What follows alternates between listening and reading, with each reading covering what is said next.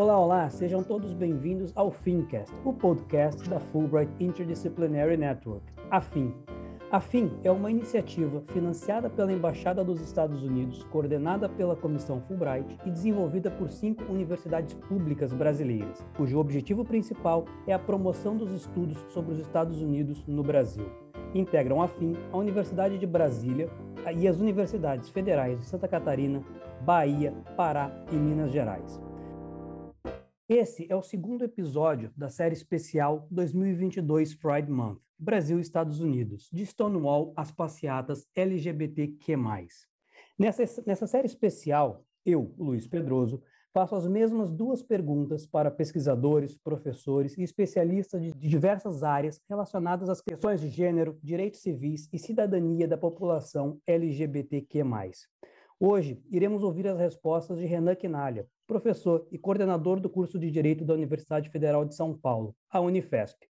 Renan também é escritor, inclusive tem uma obra saindo do forno que, em breve, né, Renan, vamos falar um pouquinho.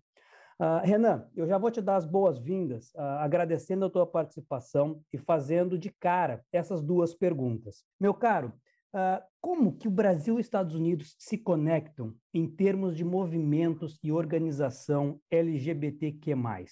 E será que nós podemos estabelecer paralelos e diferenças entre eles? Uma alegria, Luiz, estar aqui participando do podcast da FIM. É, e sim, sem dúvida, acho que há muitas conexões possíveis nessa história das movimentações dos movimentos LGBTQIA+, no Brasil e nos Estados Unidos.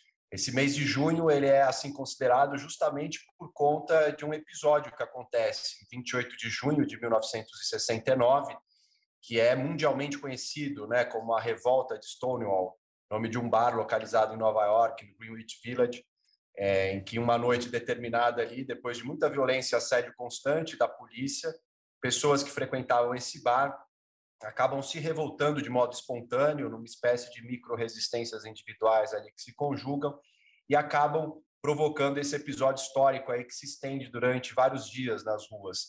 É importante dizer que ele não nasce histórico, ele nasce como mais uma das revoltas e indignações de uma população que já vinha sofrendo muita violência.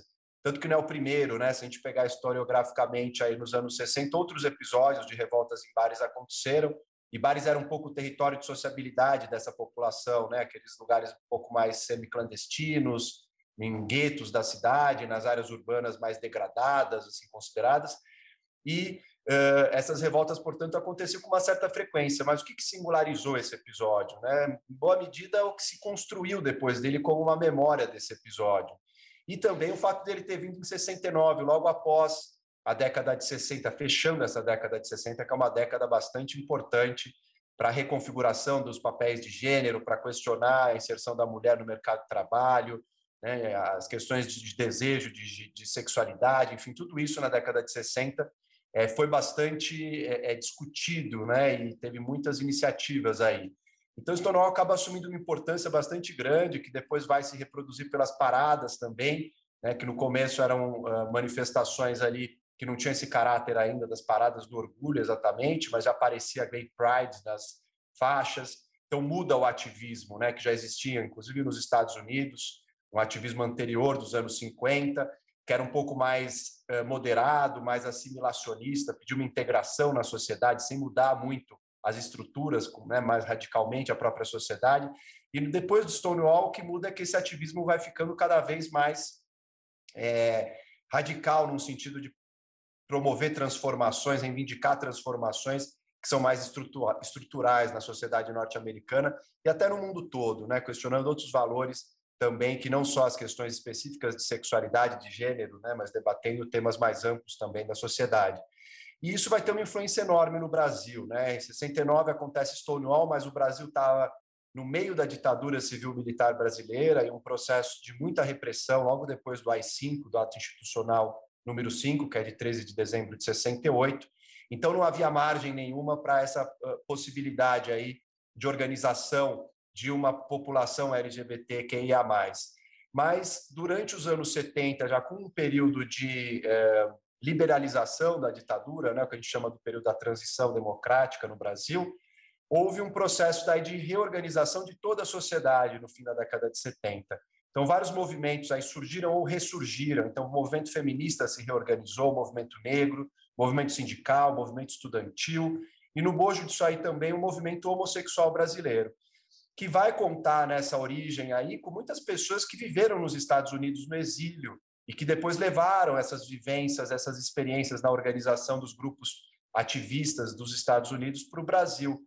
A gente pode chama, eh, mencionar João Silvério Trevisan, que é um dos pioneiros do movimento do Grupo Somos em São Paulo. James Green também é um dos estudiosos é, brasilianistas e que também participou desse momento, enfim.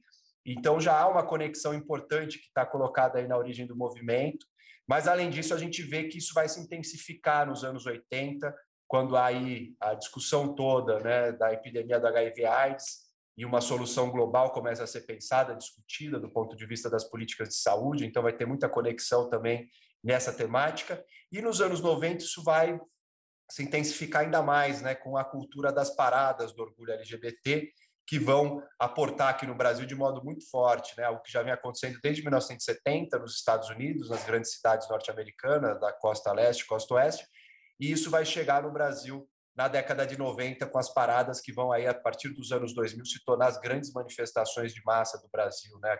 Parada de Orgulho LGBT de São Paulo com mais de 3 milhões de pessoas anualmente, que é um número bastante expressivo.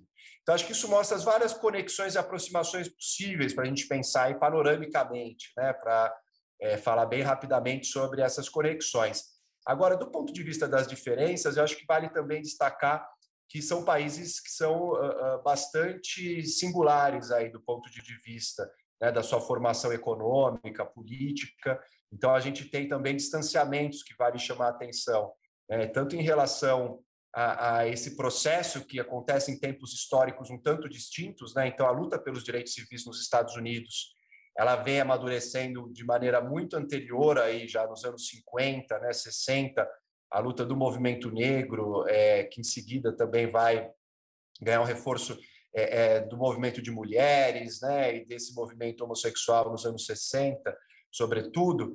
É, aqui no Brasil isso demora um tanto, né? A ditadura ela fecha os canais de participação. Os Estados Unidos não teve uma ditadura recente como nós tivemos.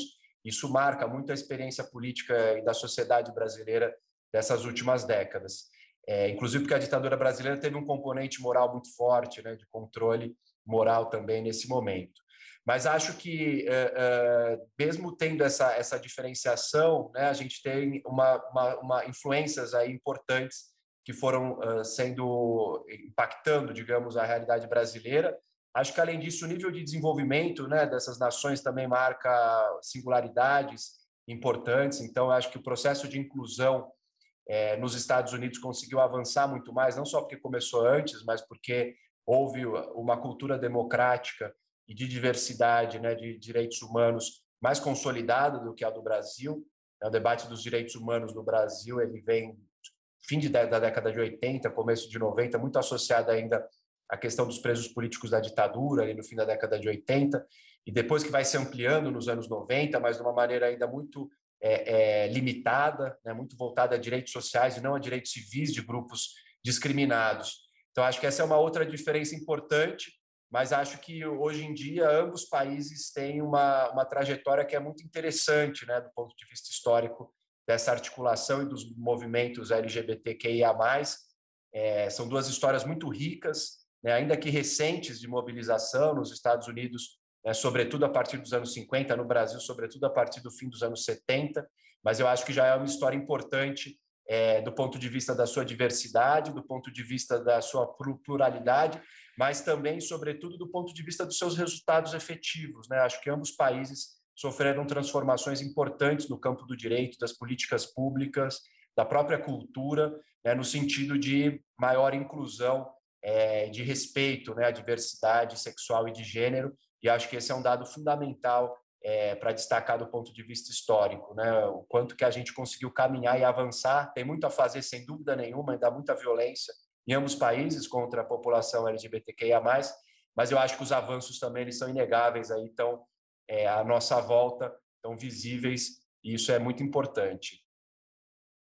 Maravilha, Renan. Bom, muito obrigado. Acho que para mim, que, que estava ouvindo, e a todos que nos acompanharam né, até aqui, é, esse resgate histórico que, que você fez das similaridades e das diferenças, né, quando a gente trata de direitos civis. E queria já, de, como um gancho, né, pedir para tu comentar um pouquinho também, porque o teu livro trata um pouco disso, o novo, o novo livro sendo lançado agora pela Autêntica Editora, é, o movimento LGBT e mais, uma breve história do século XIX aos nossos dias. Claro, Luiz. É, esse livro, para quem tiver mais interesse em aprofundar essa temática, né, enfim, é, vale a pena consultar.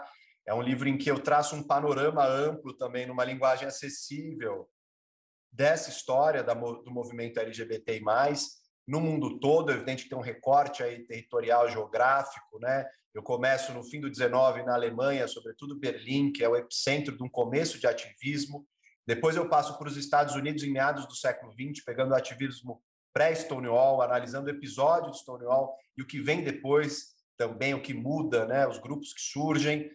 É, depois eu vou para o Brasil num outro capítulo para analisar justamente a história desse movimento no nosso país e uh, termino com um capítulo final de encerramento do livro que é sobre os desafios do movimento LGBT mais hoje.